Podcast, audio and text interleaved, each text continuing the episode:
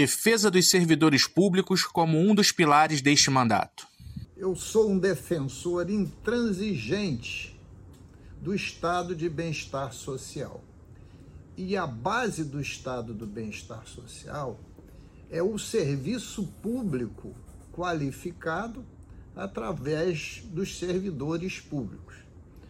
Por isso, faço essa defesa intransigente do servidor público ativo e do aposentado. Além do mais, sou um servidor público. Isto quer dizer o quê? Quer dizer que o estado do bem-estar social precisa prestar serviços públicos de qualidade, principalmente, mas não só, na educação, na saúde, na segurança pública e na assistência social. Função disso, eu preciso ter servidores públicos concursados, capacitados e corretamente remunerados. Além do mais, eu tenho que ressaltar que o Estado vive uma crise.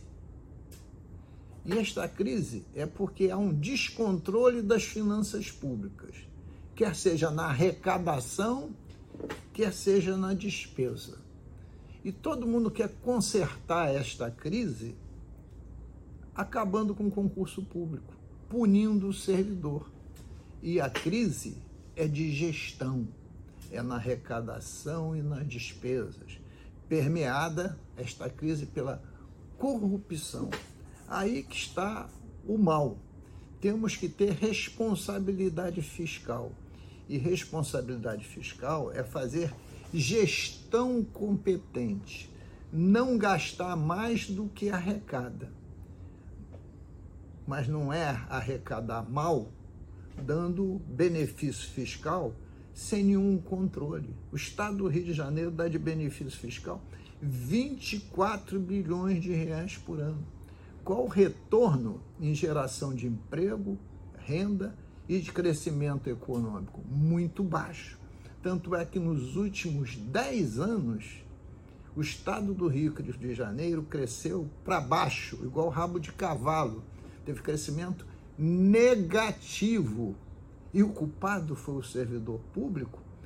Claro que não. Foram dos gestores que sentaram nas cadeiras de governadores, secretários, etc. Então, essa que é a questão central. Né? Nós precisamos fazer a defesa do serviço público de qualidade. E serviço público de qualidade não se faz sem o servidor ativo e o aposentado pensionista. Segunda parcela da reposição salarial. A reposição salarial foi definida por lei e eu sou um dos autores desta lei. E definiu o pagamento da mesma em três parcelas anuais. Né? A primeira já paga em janeiro de 20, em fevereiro de 22, do, em relativo ao período de setembro de 17 a 31 de dezembro de 21. Foi na ordem de 13 pontos percentuais. A segunda parcela seria, deveria ser paga em torno de 6 pontos percentuais em fevereiro de 2023. Pagou o Poder Judiciário, o Ministério Público, a Defensoria e a Alerge. E o Poder Executivo não pagou, alegando que não teria recursos para tal. Os mesmos recursos que ele jogou pela janela para se reeleger governador. Né? Então, há que se cumprir a lei. Se todos os poderes pagarem a segunda parcela, por que só o executivo não a paga? Né? Afinal de contas, este montante de dinheiro por ano não representa nem 10% do que o Estado joga pelos ralos de benefício fiscal não fiscalizados. Joga para o ralo 24 bilhões de reais por ano. Então, a necessidade do governador se esforçar para cumprir uma lei. Lei é para ser cumprida, foi sancionada pelo mesmo, não foi derrubada de veto. Atuação na Comissão dos Servidores Públicos. Eu sou vice-presidente da Comissão de Servidores Públicos, presidida pela deputada Marta Rocha. E três grandes lutas nós travamos nessa comissão, que originou audiências públicas sucessivas.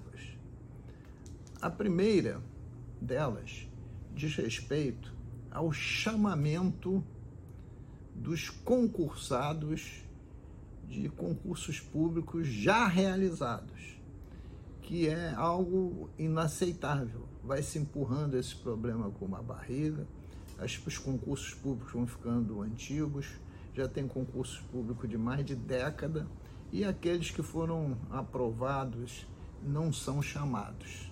Então, a primeira luta, que foi uma sucessão de audiências públicas sobre a Polícia Civil, Corpo de Bombeiros, Polícia Militar e agente penitenciário, para cada segmento desse, teve uma audiência pública distinta. E o debate sempre foi chamar os concursados, zerar todos esses dramas cotidianos que acontecem aqui na Assembleia como ponto de mediação dos conflitos. Segunda questão é que deveria os aposentados e pensionistas terem os suas, seus salários automaticamente regularizados quando houvesse correção do salário do ativo. Mas isso não vem ocorrendo. A burocracia, sistemas informatizados distintos fazem com que o Rio Previdência não consiga fazer essa atualização automática. Por isso, esse problema crônico de pensões que precisa ter paridade não vem ocorrendo. Fizemos uma grande audiência pública sobre esse tema e já conseguimos que talvez 85% dos pagamentos que não estão atualizados, né, que não estão com a paridade, pudessem começar a ser solucionados. Mas teve um outro tema, um outro terceiro tema, absolutamente relevante, que diz respeito à gratificação de risco da atividade militar, a popular GRAM, que tem para uns que entrar no serviço público uma determinada data e não tem para os outros que entraram em data posterior. E isso não pode ser assim. Né? Tem que se corrigir. Tem demandas judiciais sucessivas sendo julgadas. Então, essa audiência pública lotou o nosso auditório. E temos projetos de leis apresentados sobre esse tema de forma coletiva. Aliás, já vínhamos debatendo isso desde, desde 2022 e é bastante provável que esse tema da grande gratificação de risco da atividade militar se acentue agora no segundo semestre. Piso Nacional da Educação. O governador expediu um decreto para que os professores, a área de educação do nosso estado, a área mais estratégica e importante, ninguém ganhasse menos que o piso nacional de educação, que foi editado pelo governo federal. Ocorre que desde 90 que o magistério tem um plano de cargos e salários com uma escadinha de 12% para cada nível. E o que o governador fez por decreto foi simplesmente fazer que todos alguns níveis que ganham abaixo do piso nacional passem a receber o piso nacional. Mas essa, essa decisão unilateral por decreto extingue a ascensão aos outros níveis, porque fica todo, no, no, no tempo ficará todo mundo ganhando igual ao piso nacional, independente do seu tempo de serviço, independente da sua dedicação, independente da sua qualificação, dos cursos produzidos e das aulas administradas. Então, o que a gente deseja é que se cumpra a lei do plano de cargos e salários e que o nível mais baixo seja o piso nacional da educação. E daí para cima, gradativamente, tem as, as, as ascensões nas carreiras. Então, essa é a luta que nós estamos travando no parlamento. Uma luta dura e difícil, porque alega o governador, como sempre, que faltam recursos.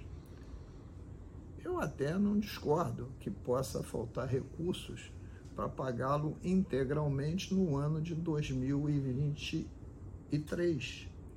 Mas, como já foi feito em tantas outras carreiras, você pode pagar de forma escalonada, gradativamente, ano a ano.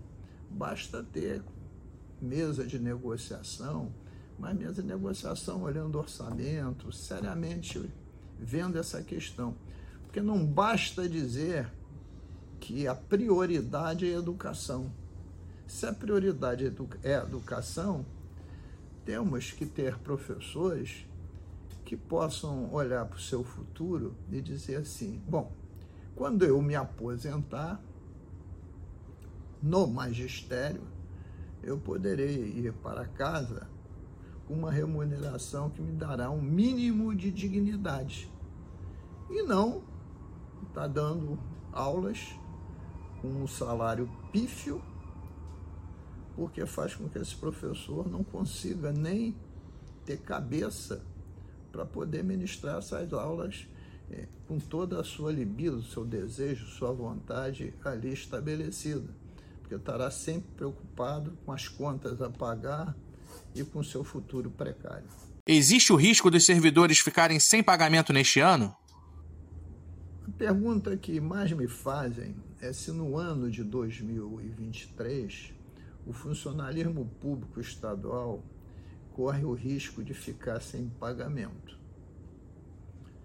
Eu acho pouco provável em 23, porque apesar das contas não irem bem, a gente está perdendo de ICMS 8 bilhões esse ano, no meu entendimento, com algum esforço, né, há para fechar, há como fechar este ano, né, sem atraso de folha. Né, inclusive, é, pagando a primeira parcela do 13 terceiro, né, e, se possível, a segunda parcela do 13 terceiro em dezembro. Agora, em 2024, o problema aí vai se agravar, porque a perspectiva é que a despesa seja maior que a receita em 3,6 bilhões de reais. Por isso, temos dedicado muitos esforços em modificar legislações tributárias enquanto podemos para aumentar essa arrecadação para 2023, porque depois tudo isso fica muito mais complicado pela centralização que vai haver com a reforma tributária, centralização da definição das alíquotas. Então temos que ter um segundo semestre com esse foco de equilibrar as contas também para 2024, porque senão tudo pode acontecer. E eu já vi esse filme, é um filme horroroso de atraso de pagamento de salário do funcionalismo.